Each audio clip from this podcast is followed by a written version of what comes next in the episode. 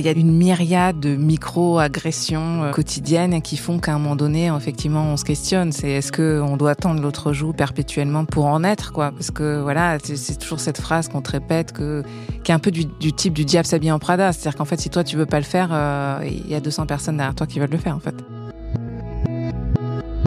On est en 2017, euh, comme tu dis, et donc 2017 c'est le MeToo. Donc euh, là, il y a vraiment un élan qui est puissant, et un élan féminin qui est puissant sur la question de la prise de parole des femmes. Alors sur des aspects dramatiques et criminels, hein, mais euh, mais qui sont quand même, on sent une impulsion qui fait une bascule de paradigme sur la façon dont les gens voient l'industrie et sur les choses, la façon dont les choses doivent doivent changer, à laquelle moi j'ai envie de prendre part.